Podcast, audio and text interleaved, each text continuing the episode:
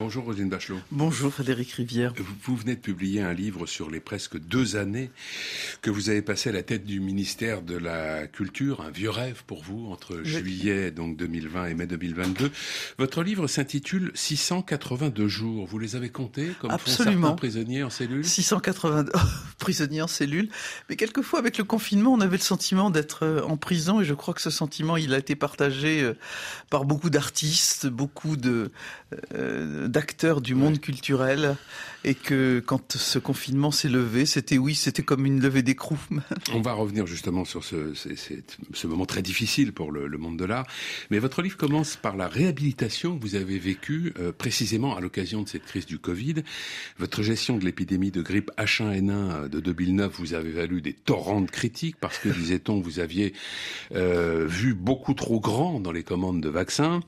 Et soudain, vous étiez euh, devenu une référence, un, modèle de, de, prévoyance et d'ambition.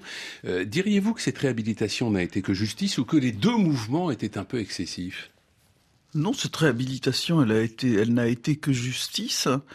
Euh, il y avait beaucoup aussi d'ignorance et, d'incompréhension. Par exemple, on se dit mais pourquoi 92 millions de, doses? Ah, On oublie évidemment qu'il y avait un vaccin et un rappel. Euh, on oublie un certain nombre de, de faits que quand on gère une épidémie, on ne sait jamais comment elle va évoluer. Donc euh, on prend le maximum de précautions pour être en mesure d'affronter tous les aléas. Et ma foi, si l'épidémie, parce que comme a dit un grand infectiologue, les virus sont facétieux, eh bien, euh, on est euh, on est prêt à l'affronter. Mais c'est vrai aussi que cette reconnaissance est peut-être à l'origine de ma nomination au ministère de la Culture parce que euh, j'ai évidemment beaucoup été invité sur les plateaux et le soir de la nomination de Jean Castex, mhm. eh bien, je suis sur le plateau de TF1 pour faire le point avec la pandémie.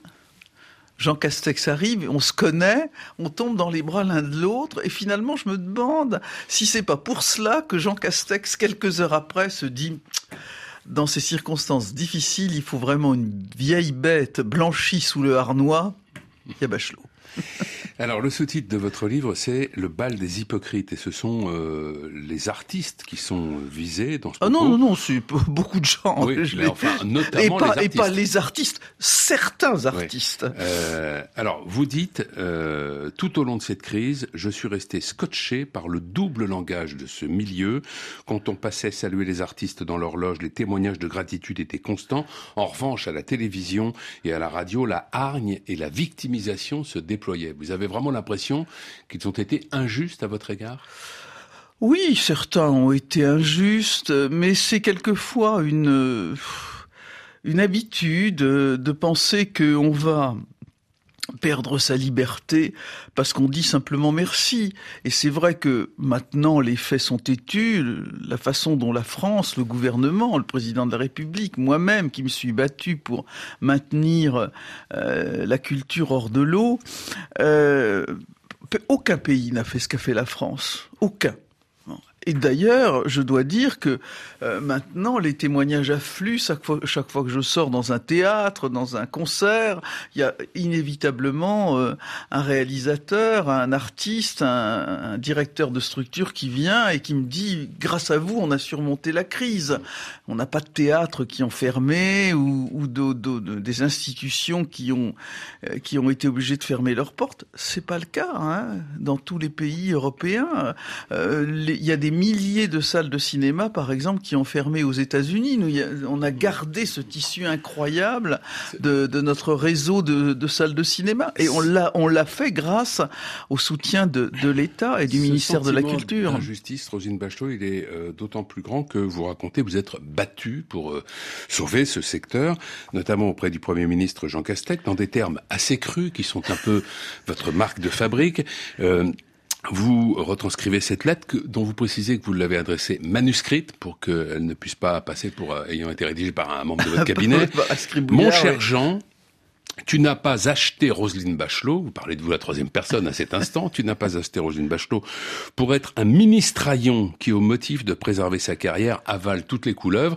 Euh, je raccourcis, je vais à la conclusion. La culture ne mourra pas en silence et je n'accompagnerai pas euh, cette agonie sans me battre. Et vous avez, vous dites que cette lettre vous a valu le déblocage des crédits que vous demandiez. Que vous, e-, exactement. Je crois que j'ai toujours été dans, dans la politique quelqu'un de libre, quelqu'un qui dit les choses et je, je suis pas là, euh, je le dis dans la lettre, je suis pas là pour faire carrière, c'est absurde. Vous deviez pas revenir déjà normalement. Et déjà je vais pas revenir, je, je me suis comparé à un vieux soldat euh, qui a déposé les armes, mais qui néanmoins a gardé son fusil dans l'armoire et qui regarde tous les jours si on va... Et qui continue de le graisser. Et ce vieux soldat va graisser son fusil pour savoir s'il il, il est pas utile.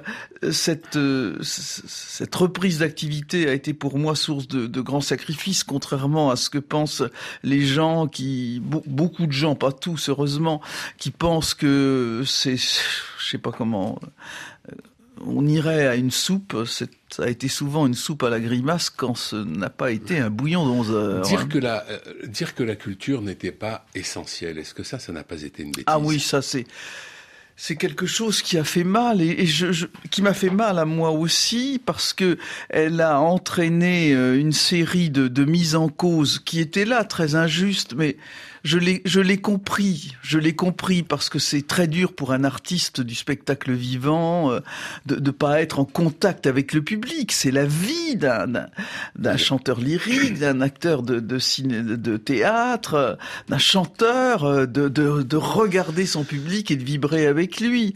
Donc j'ai compris tout cela. Ce terme, vous allez le retrouver dans cette une de Télérama, dont vous, que vous allez recevoir en fait comme une sorte d'upercute. C'est le 5 mai 2021, à l'occasion donc euh, du 40e anniversaire de la victoire de François Mitterrand. Et la une de Télérama, c'est 1981, quand la culture était essentielle. Et ça, ça va vous faire très mal. Vous dites que ça vous provoque une boule au ventre. Ah oui, exactement, parce que la couverture indiquait implicitement que pour nous, la culture n'était pas essentielle. Et franchement, euh, le terme a été maladroit puisqu'il désignait des commerces de subsistance, les commerces essentiels.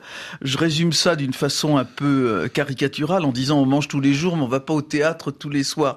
Euh, mais la culture est essentielle je dois dire que je suis sur, enfin, je suis surprise et peinée de voir que la crise étant finie, là aussi, euh, la culture disparaît du débat public.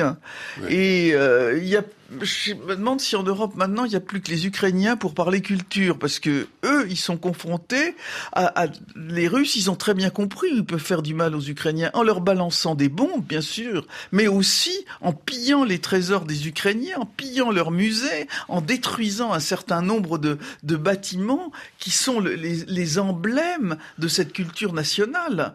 C'est très frappant. Il nous reste à peine une minute, Rosine Bachot. J'aimerais dire un tout petit mot de Notre-Dame de Paris. Euh, si on vous croit, vous nous avez en quelque sorte évité une drôle de flèche au sommet de la cathédrale, puisque vous dites qu'elle aurait ressemblé à une sorte de sexe érigé entouré à sa base de boules d'or.